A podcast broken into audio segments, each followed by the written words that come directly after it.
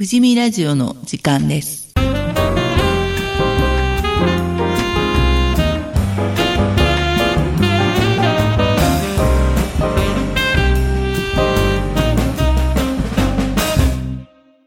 この番組は前橋市富士見地区地域づくり協議会がお送りします。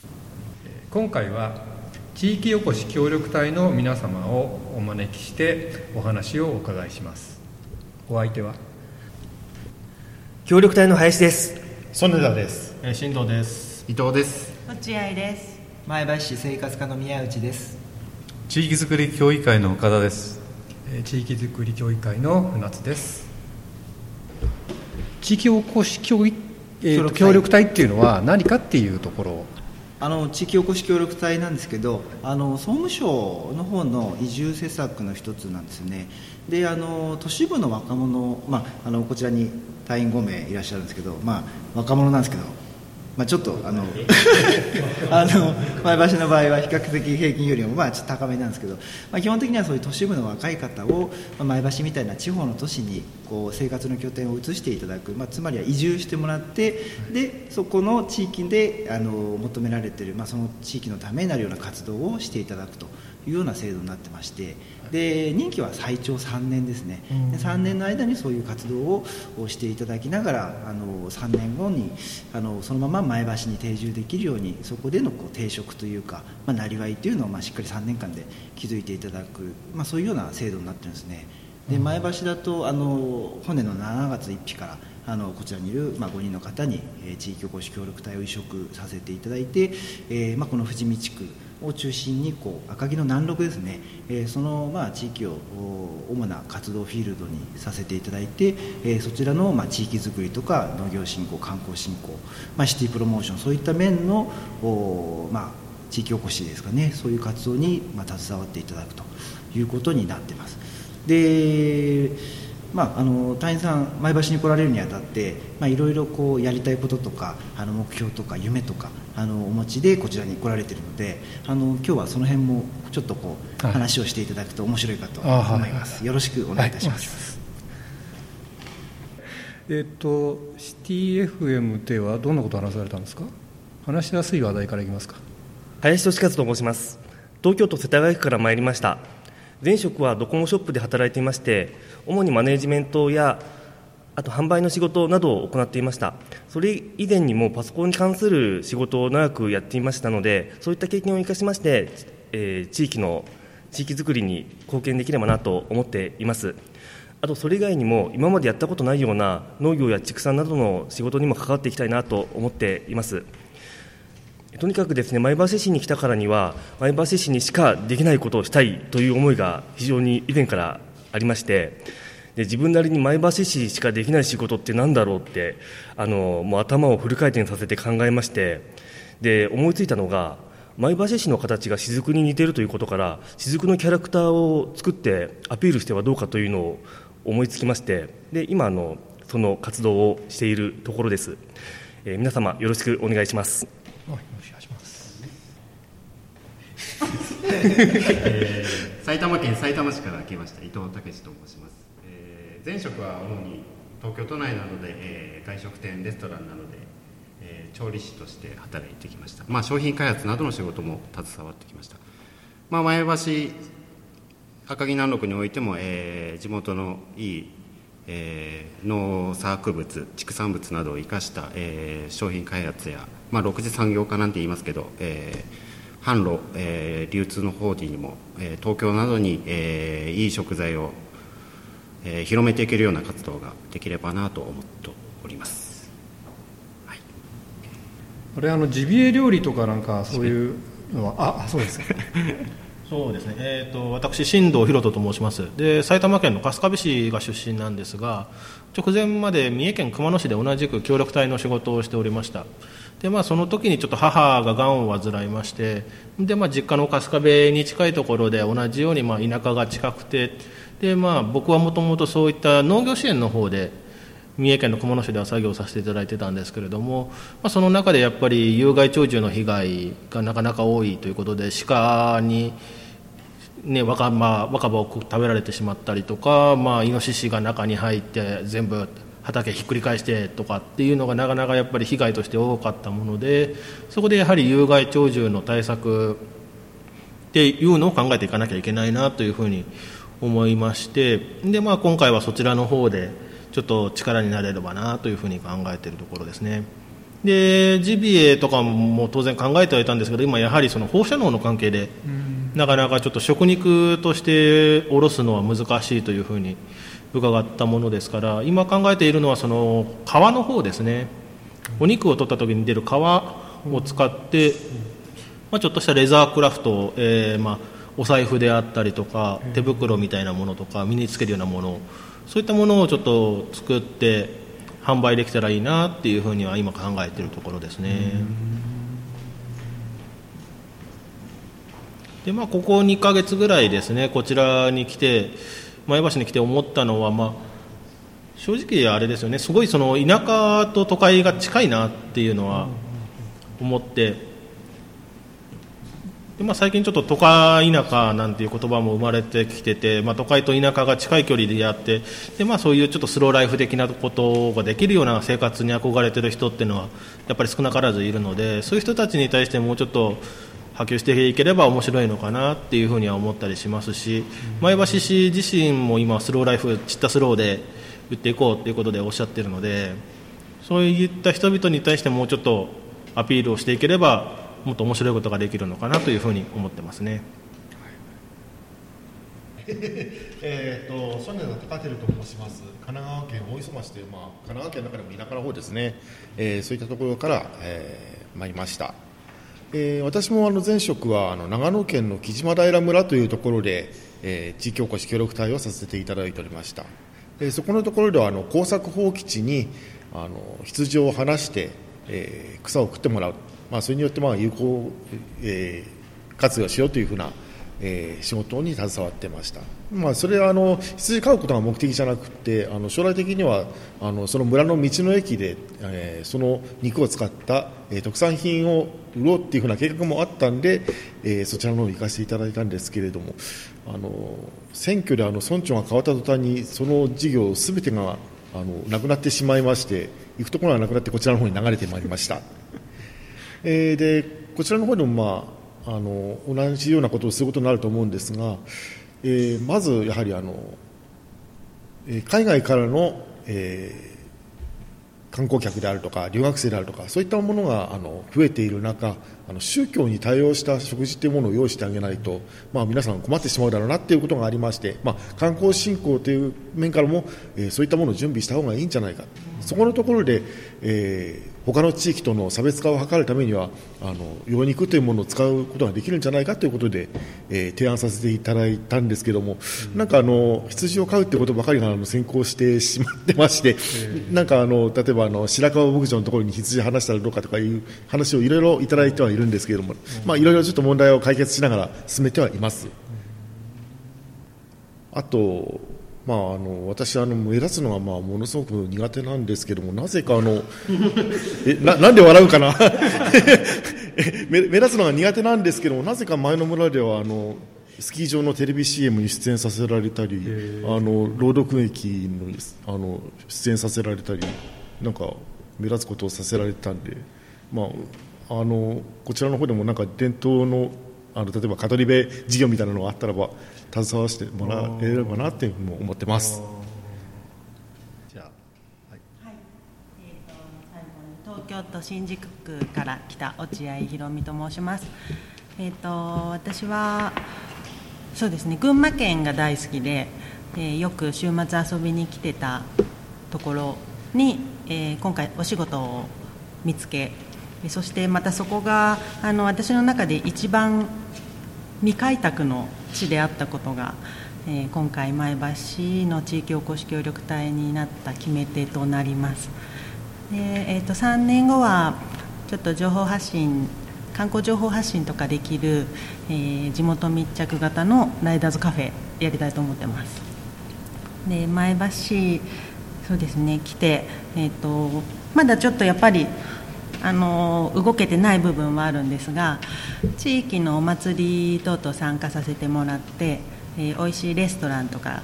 あの情報いただくともう即行ってあの食べてくるっていう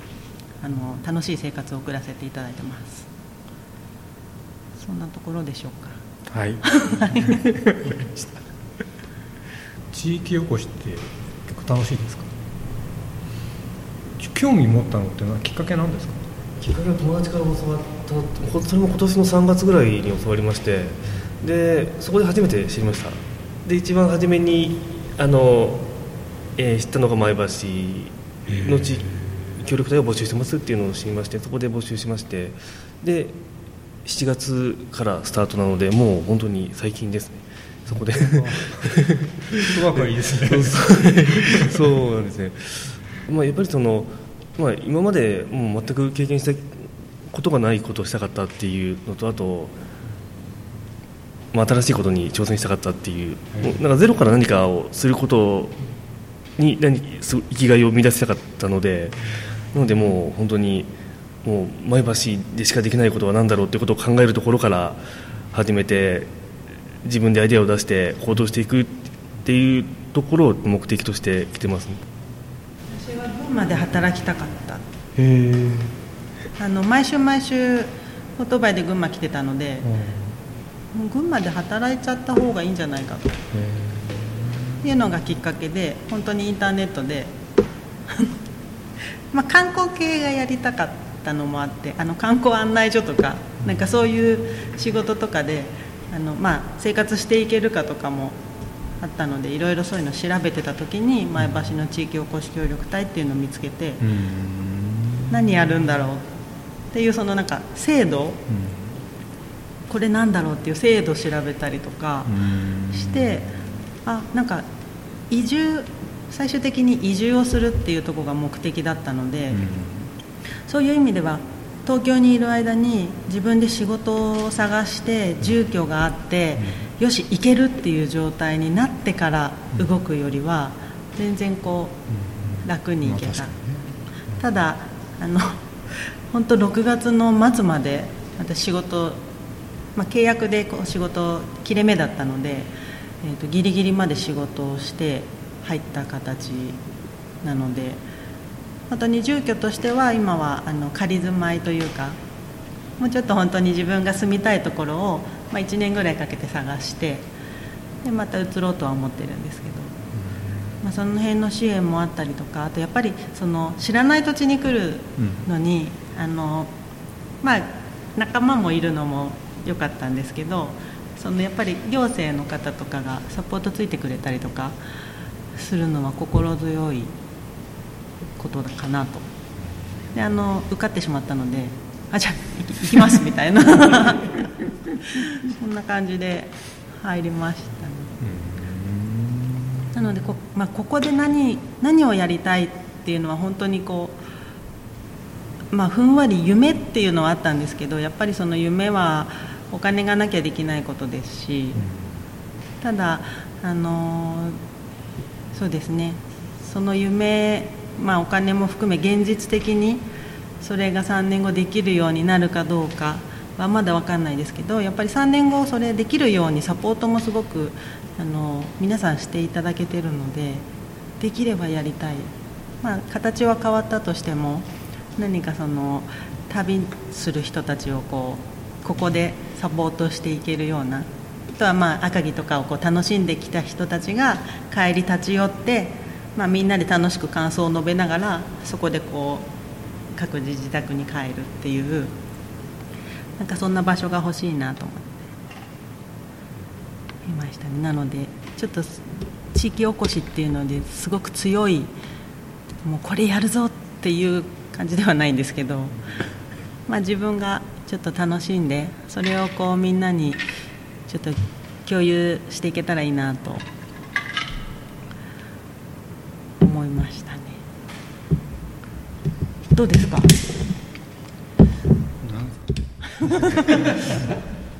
いやでも思い出してもきっかけ何だったっけなってずっと思い出してもあんまり思いつかないんですけど。まあでもでも伊藤さん結構調べて。その後調べたんですけど、あの結構いろいろ調べないから動くタイプなんで。フェアとか行かれたりとか、あのー、まあ自分の嫁が前橋出身なのでであの、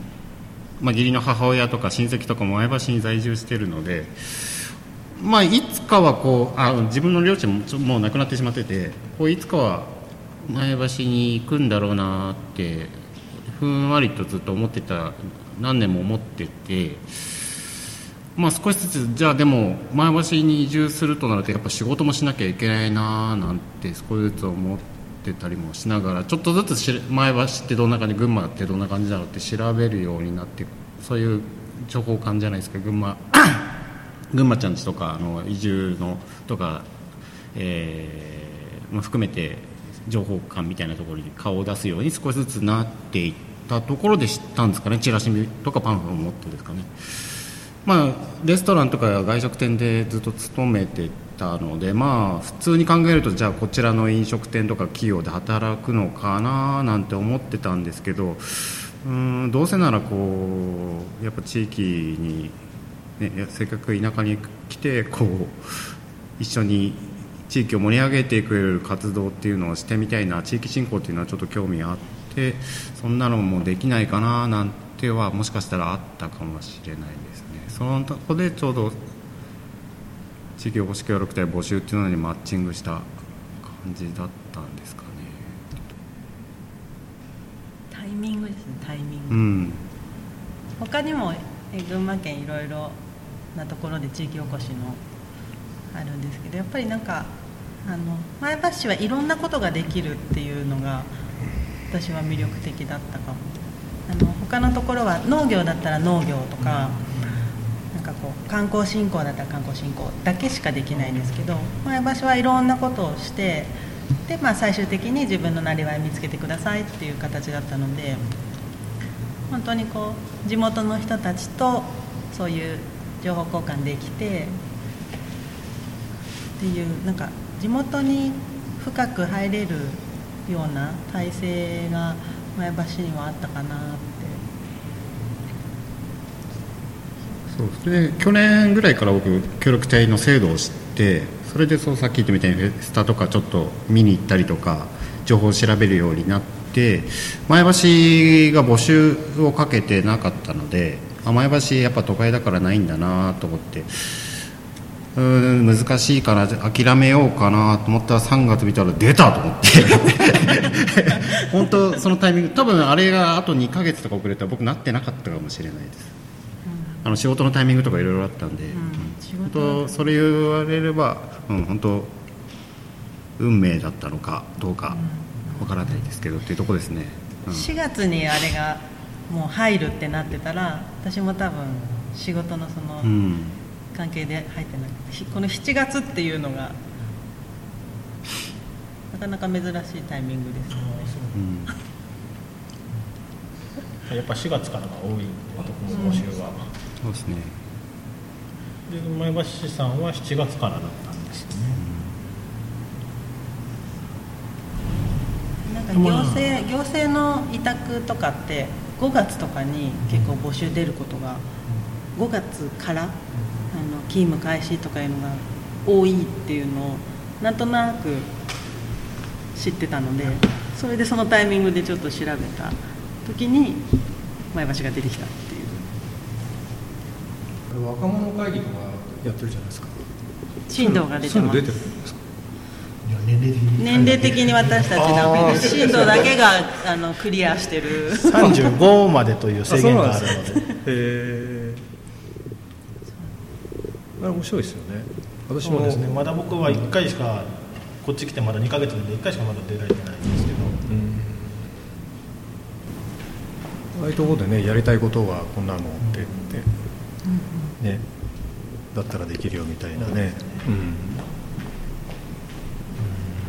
意外とあれも皆さん結構多彩な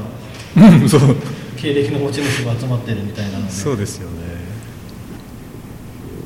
結構オブザーバーでねあのあのもっと年上の人も出てます、うん、私もたまに出ますけど。じゃあオブザーバーで皆さん参加したらいいんじゃないですか？そうそう。参加すれば。絶対喋っちゃダメ 多少意見ぐらいはして 意見出しぐらいは。やっぱりこうなんだつてがないとなかなかねあこれだったらこの人知ってるよみたいなのがない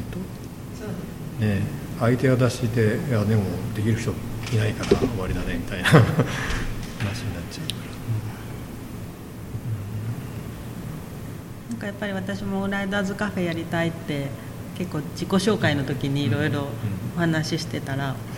あの春川の方のふるさと館っていう、今ちょっと使われてまあ別のあの形で使ってるんですけど、今までは、まあ、そこで食堂をやってたらしくて、なんかそこ今食堂やってないよみたいな話とか、なんか意外とちょこちょことあとはあの候補出させてもらった時に、あの本当に役所市役所の方にあのそういう、まあ、建物あるけどどうかなっていう連絡いただいたりとか、なんかすごいすごいありがたいお話をいっぱい。ただここであの私もカフェ開いてしまうとこの協力隊のところから卒業になってしまうので そうなんですよ、なので、まあ、3年後までちょっと温めときたいなと思ってますね。えっとそれじゃあ前橋に来て感じたこととかいやこう思ってたんだけどいやこうだったとかそういうのってありますか意外と不便は感じてないです、あの生活するのに。なんかあのやっぱり、えー東京都内の方で働いてたのでちょっとランチの楽しみがなくなっちゃうかなとか、いろいろ、まあ、あの生活の違いのところで寂しくなる部分あるなと思ってたんですけどあのやっぱり美味しいレストランありますしランチで行こうと思えば行ける環境であったので。思った以上に不便は感じてないですね、どうですか皆さん？私もだから神奈川県の田舎の方まあまあそれは神奈川県ですから、まあ、田舎でもまあそれなりの規模はあるんですけれどもの方から来てでその次があの長野県の田舎に来てでこちらなんで、まあ、結構都会に来たなまあそんな感じはありますね。そうですね。それは僕もやっぱり感じてて僕も直前まで三重県の熊野市にいて、まあ、そこの子でもちょっと結構田舎の集落で活動させていただいてたものですからそこに比べると本当に大大都会まで行かないですけどかなり都会的な生活を今は送らせていただいているので、特に本当に生活していて不便に感じることとかもないですしでそれでいながら、まあ、比較的本当に車で20分30分の距離に山があって自然が豊かでっていうこの環境は本当になかなか珍しいのかなっていうふうには思うのでこれをやっぱり大切にしていった方が今後前橋的にはいいのかなっていうふうには思うので今進めているそのチッタスローとかっていうその上とまあ下でちょっと切り離して考えようよっていう進め方は個人的にはすごいいいのかなっていうふうに思いますね。都会なら都会だけ田舎なら田舎だけっていうよりもなんかメディアがあっていいですよね、そうですよねそこでやっぱりちょっとどっちの生活もまあどっちの美味しいところ取りができるのが今の前橋だと思うので。でうんこの前も、はい、僕ちょっと初めて知ったんですけど前橋コストコさんまであるっていうことで。ああありますね。すげえなと思って。何でもあるじゃん本当に前橋と思ったんで。確かに。そういう意味で本当に買い物するところもまあ全然困らないですし欅ウォークさんとかもすごい立派なああいったショッピングモールというかショッピングセンターもあるしあとはそうですね、まあ、ちょくちょくこの5人の中でも話題に出るのが、まあ、せっかく赤城山っていういいその観光スポットがあるのにやっぱりちょっと駅から距離があってっていう中でなかなか結構今バスが土日しか運行してないとか、それでまあ運賃3000円でしたっけ？取られるとかっていうのが、まあ、なかなかちょっとそれで観光やる気あるの？って言っちゃったらまあ悪いですけれども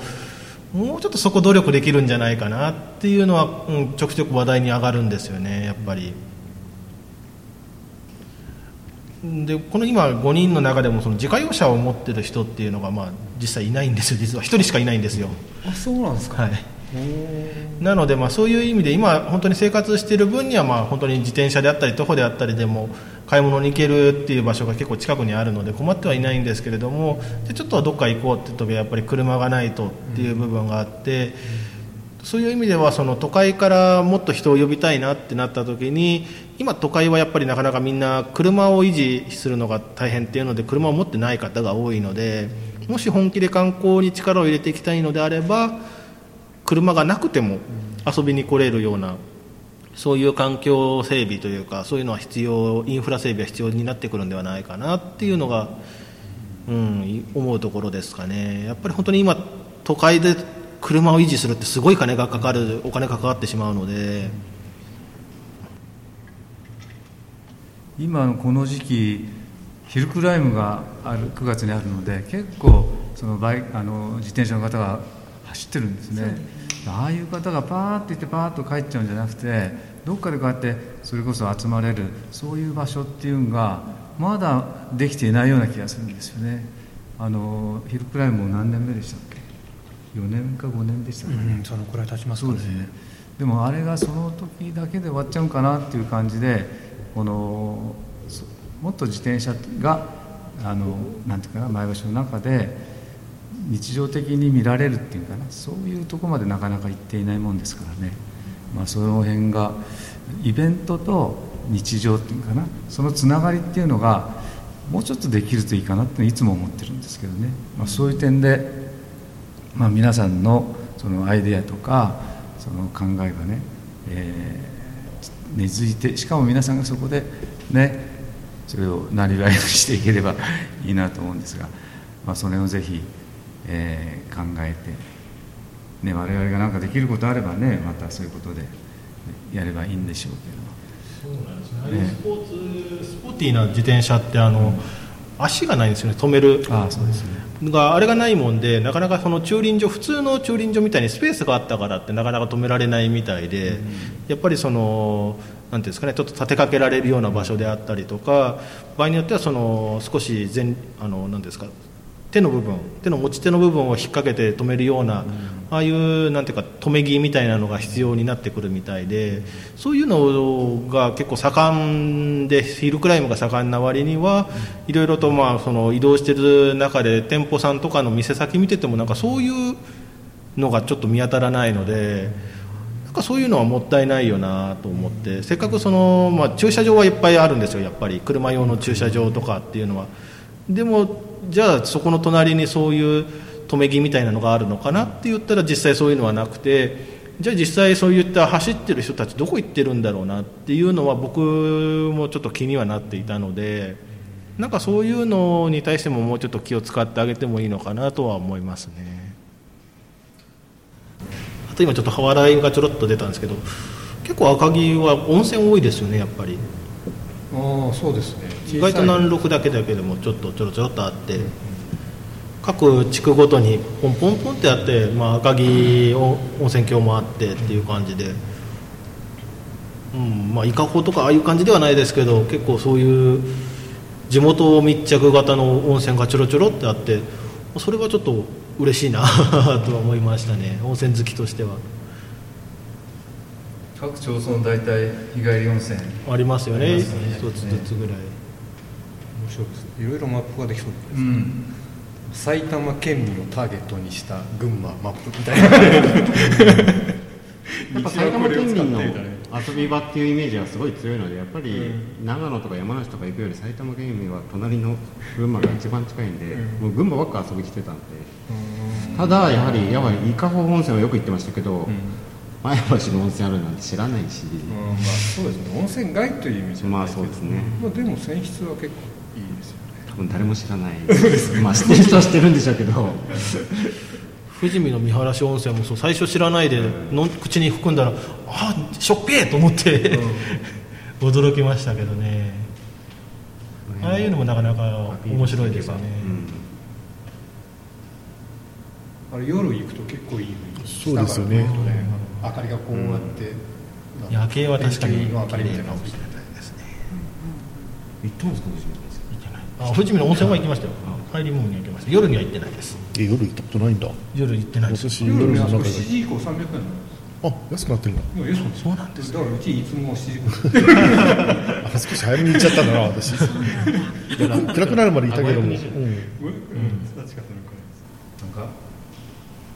オリジナルメニュー作り考えてるんですね。そんなコメントしたかな？ない。そうですオリジナルメニあれですかねどんな食材でっていうのはこれから探すんですか？まあやはり地産地消じゃないですけどやっぱり地元の食材を使ってっていうところなんでしょうけど、ん。あの食材というよりはあの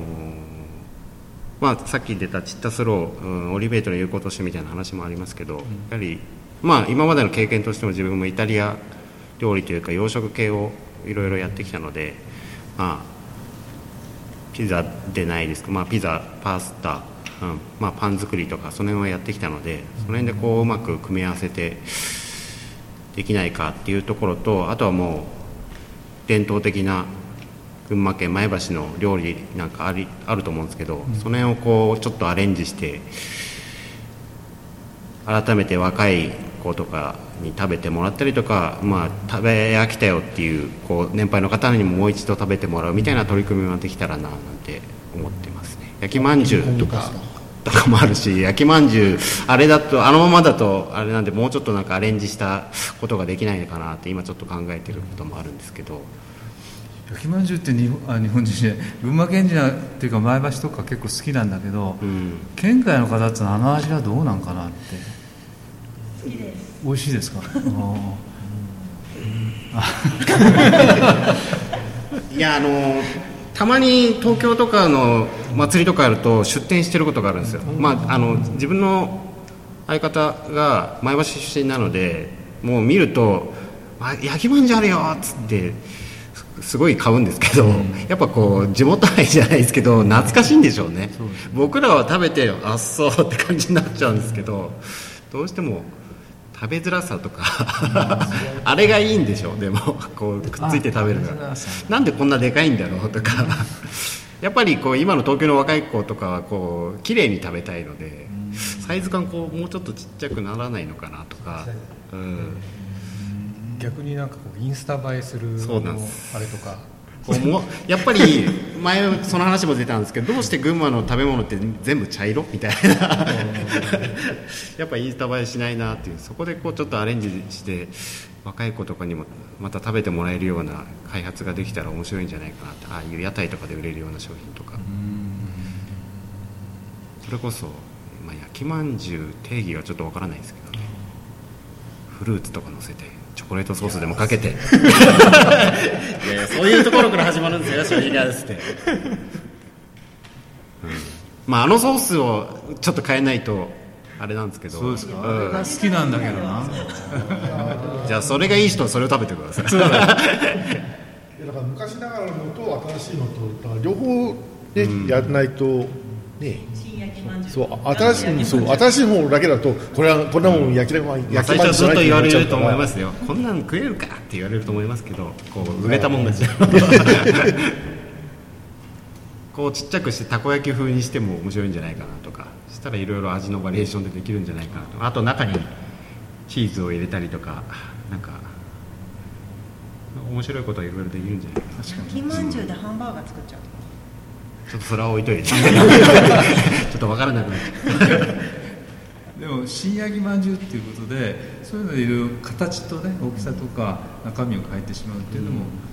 ね一つ面白いただなんか焼きまんじゅうアイスみたいなのも出てるっていう聞きましたしうんこの間東京行った時も焼きまんじゅうラスクを食べましたしいろいろ皆さん考えてるんだなっていうのがありましたけどね、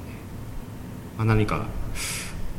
そうその辺の視点からこう地域づくり、うん、地域おこしみたいなのができたら面白いんじゃないかなと思ってますね。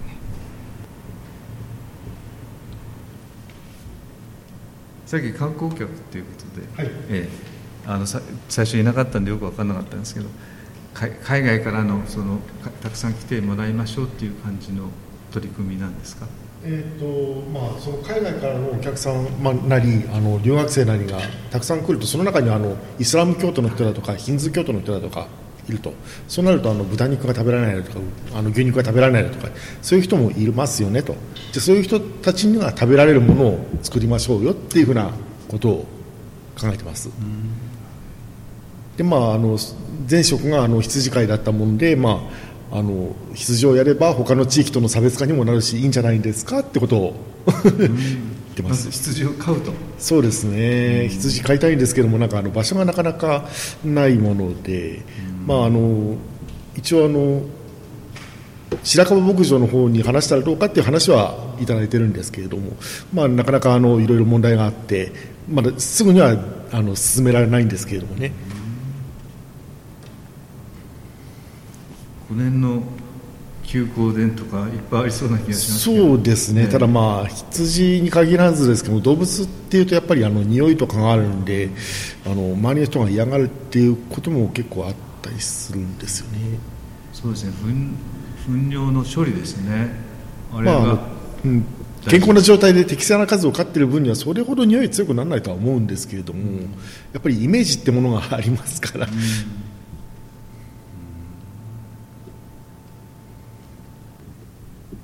結構ですね。あの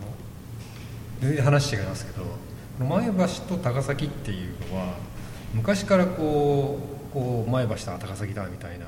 のでこうあったんですよね。でもうここまで来ると、ま、高崎はもう鉄道があれだけね分岐点になっていて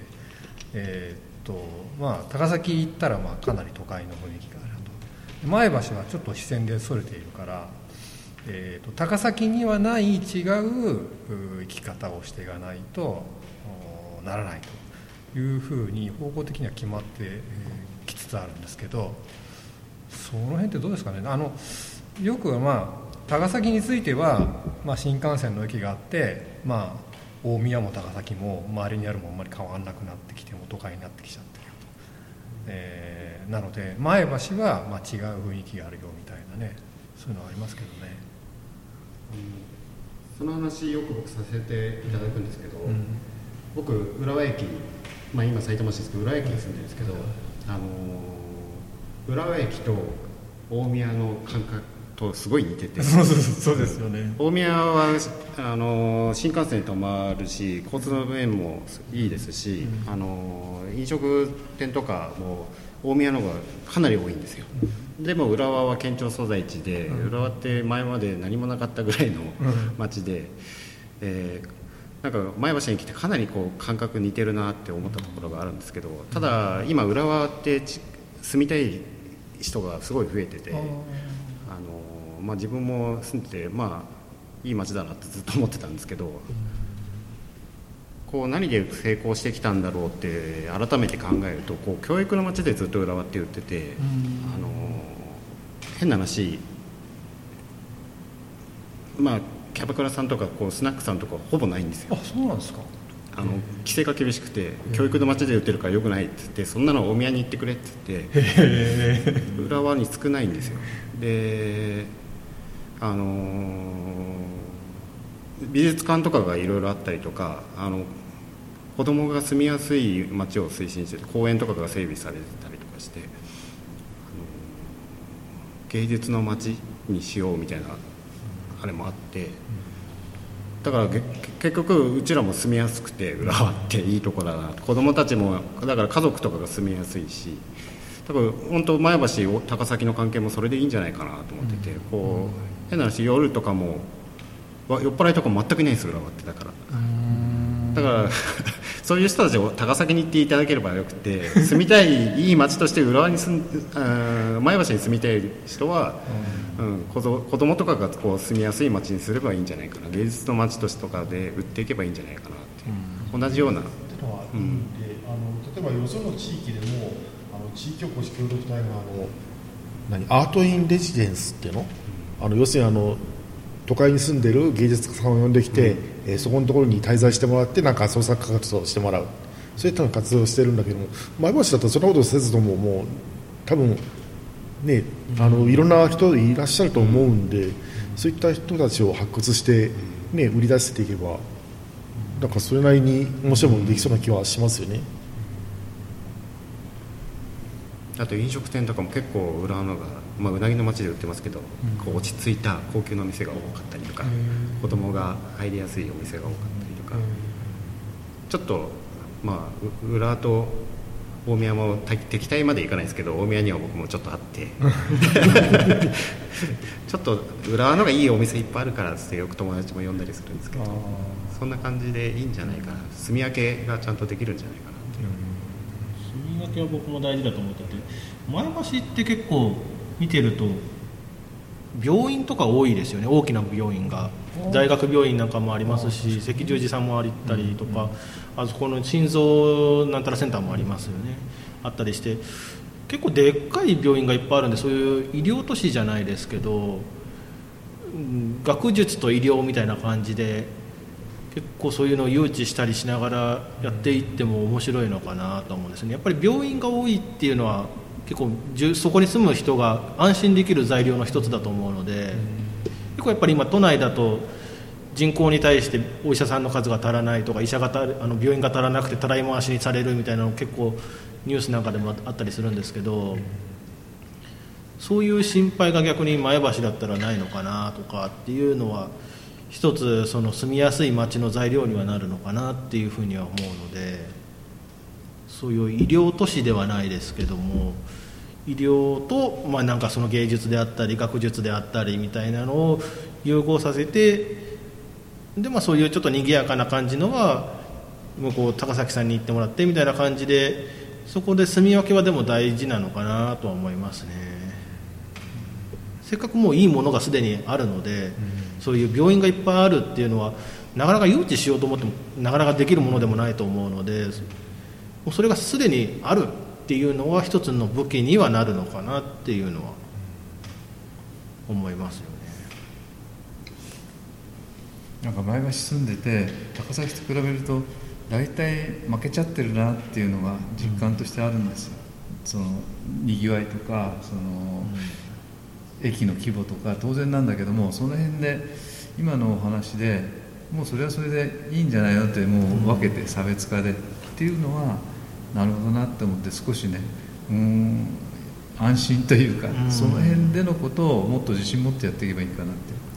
逆にやるんであれば、もう本格的にバチバチさせちゃった方が、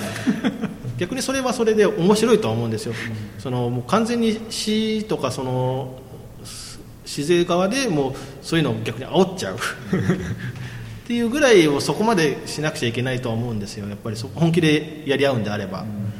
でももう市の方もまあそこまでっていう感じもあると思うのでそれはそれで結局もう落ち着いた方向でも今言ったようにそのもうすでに武器は持ってると思うのでアーツ前橋さんとかもそういう芸術とかもありますしもともとやっぱりなんかそのこの前もや赤城の山の方を聞いたら昔から結構そのなんていうんですかね話話家っていうかその芸術家の方が結構上いらっしゃったりしたみたいで小説家さんとかも昔からいらっしゃったとか、結構、ねうん、そういう本当にもう昔から芸術が盛んだったっていう利点も生かしつつっていうのをやっていければそれはそれですごい面白いのかなって思って。まあ、なんか結構いろいろあるじゃん知らないだけでみたいな感じですかね。そうそれをそうせっかくもうちょっとあるんだから、うん、もっとそれを広めていったら面白いのにねとは思うんですよね。その例えばその昔読んだ俳句であったりとか詩であったりとかっていうものをその一つ材料にしてスタンプラリーじゃないですけれどもそういうのをしたりとかしても面白いと思いますしそういったやっぱり芸術が芸術の遺産としてあるのでそういう遺産を持ってないところってやっぱりどうしてもあると思うんですよ。でも前橋にはそういう遺産がすでにあってっていうあとまあその文化の面で言えば昔からの養蚕の部分もありますよね。その富岡行く前は前橋でやってたっていう話も聞いてるのでそういったまあ前橋発祥で今富岡の方でまあでっかくなってやったんだよっていうそのまあ、根本としては前橋にあったんだよ。ルーツは前橋にあったんだよっていうところも含めてそういう文化というか歴史の部分も含めていろいろとやっていければ前橋は十分やれる武器は持ってるのかなっていう。ただそれを生かす方法が今までよく分かってなかったというかそれがまあいろんな分野に分かれてる。本当にあるいろんな分野に分かれてるのでなかなかそれを一つにする術もなかったりっていうのも多分あると思うんですけれどもそれをうまく活用していければもうすでに武器はいっぱい持ってるのかなというふうには思うんですよね。話変わるんですけどあの w i f i スポットをもっと分かりやすくした方がいいかなっていうのがありますね。この富士見公民館にも w i f i スポットが無料の w i f i スポットがあってやっぱりなかなか来てみないとあの分からないんで、はい、探してる人じゃないと目につかない、ね。私たちやっぱりあのそういうところにいたので、ネットがつながらないっていうのがすごく不便だったんです、公民館回らせていただいた時に w i f i のその表示があってやっぱりそういうのをこうあここにはある。でも、まあ、私たちのいた秘書にはなかったのでなんでないんだっていう話をしたりして、意外といろんなところにちょくちょくあるんですよね。でも行ってみないとわからないっていうところがあって何かそういうのを分かりやすくすればいいかな、まあ、ただあの圧倒的に少ないなっていうのは感じるので、こういう無料の w i f i スポットですね。そういえば休みの日とか皆さん何される休みあるんですか？ここの場所で楽しめること。我々休みないっすね。どうですか？最近ちょっと種植えました。種？農業農業と言えるほどのものじゃない、家庭菜園的なのでビーツっていう株みたいな野菜とあと人参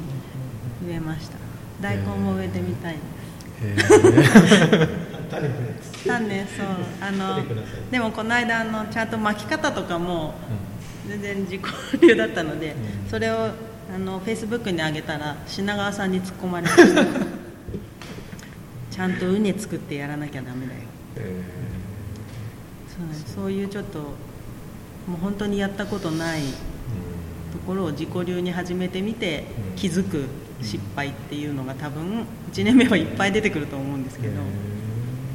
それも楽しみながら。そうですミスは許して。ねまあ、赤城の魅力発信なんて言っててこう地元の回ったことないっていうと問題だなと思って、まあ、最初の休みぐらいは、えー、愛の山湯行ったりとか、えー、フラワーパークに行ったりとか何個か回らせてもらいましたけどちょっとそれ以上以降はあんまり全然いけてないんで とりあえずはこう自分たちが遊んで知るところからやらないとなってそこも感じてますね。交流って意味はどうですか？地元の人との交流もう主にイベントですね、イベントで本当に聞いたお話のところで行く、まあ、食べ物屋さんが多いんですけど。あとはなんかあの普段走ってるところで、私パンが好きなんですけど、うん、あの気になってるパン屋さんにちょっとこう寄ってみて話ちょっと聞いてみたりして、うん、なんかそれをまたあの私たちもこういう地域おこしっていう立場から取材とかさせてもらったりして、うん、もうちょっとこう突っ込んで入ってっても面白いのかなとは思ってますけど。なんかの意外と前橋面白い方が多いって聞いてるのでこれからのそういう情報いろいろいただいてなんか徐々に、まあ、フェイスブックにとりあえず上げていきながら最終的になんか集大成でできたらいいかなと思ってまだ見れてないんですけどやっぱり赤城山頂の雲海は見たいなと思っててもうあの山頂のえっとカフェのあの方がツイッターをいつも上げてくださってるんで行けるっていう時に私は行こうかなと思って。それってあれ？あの大沼のところに出てくる雲海っていうことですか？そうじゃなくて？もっと上のもっと上の方で、はい、そういうねあの写真やってる人がねすごく詳しいですよ。そうです。そう。写真をやってる方ともちょっと近づきにはなりたいなと思ってて。いい撮影スポットもたくさんご存知ですよね。前にあの ここの富士見の写真クラブの人のところに行ったことがあるんだけどもう天気が全部頭の中に入っていてこの明日のこの天気予報だときっとあのあのあの辺のあそこはこうなるから、ここに何時頃行けばこういうものが見られるは取れるはずだみたいな そういうのがね全部入ってるんですよ。経験値ですね。そうそうそうそう。ああいう人とこうなんかこうこういうのを見たいんだけどって、ね、だったら教えてよみたいなだったら多分狙えるんじゃないかな。そうなんかそういう方がこうカフェとかやってると、うんうん。すごい面白いなと思って。あ確かにね。なんか本当にこう変変動するじゃないけど、今日じゃないと見れないよこれ。っていうのとかをその日に教えてもらって、旅の行き先が変わるとか、なんかそういうのすごい面白そう。自分もなんかそういうのになりたい。朝い行くこう山登る前に寄ったら、実はこっちで、えっと北大根のお祭りやってて、無料で試食できるよとか言ったらみんなでそっちに流れてっちゃうとか、なんかそういう旬な情報を流していきたい。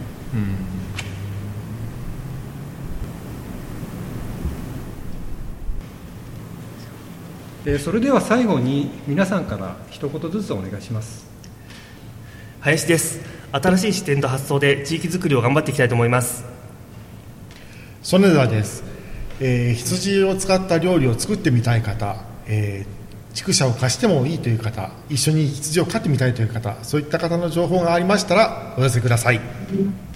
えー新藤です、えー有害鳥獣対策の方を頑張っていきたいと思います。農家さんの方の手助けができればと思っておりますのでよろしくお願いします。えー伊藤です、えー食の力で、えー地域を元気にしていきたいと思っております。よろしくお願いします。落合です、えー全国のライダー赤城さんを一緒に走りましょう。よろしくお願いします。じゃあ本日はありがとうございました。ありがとうございました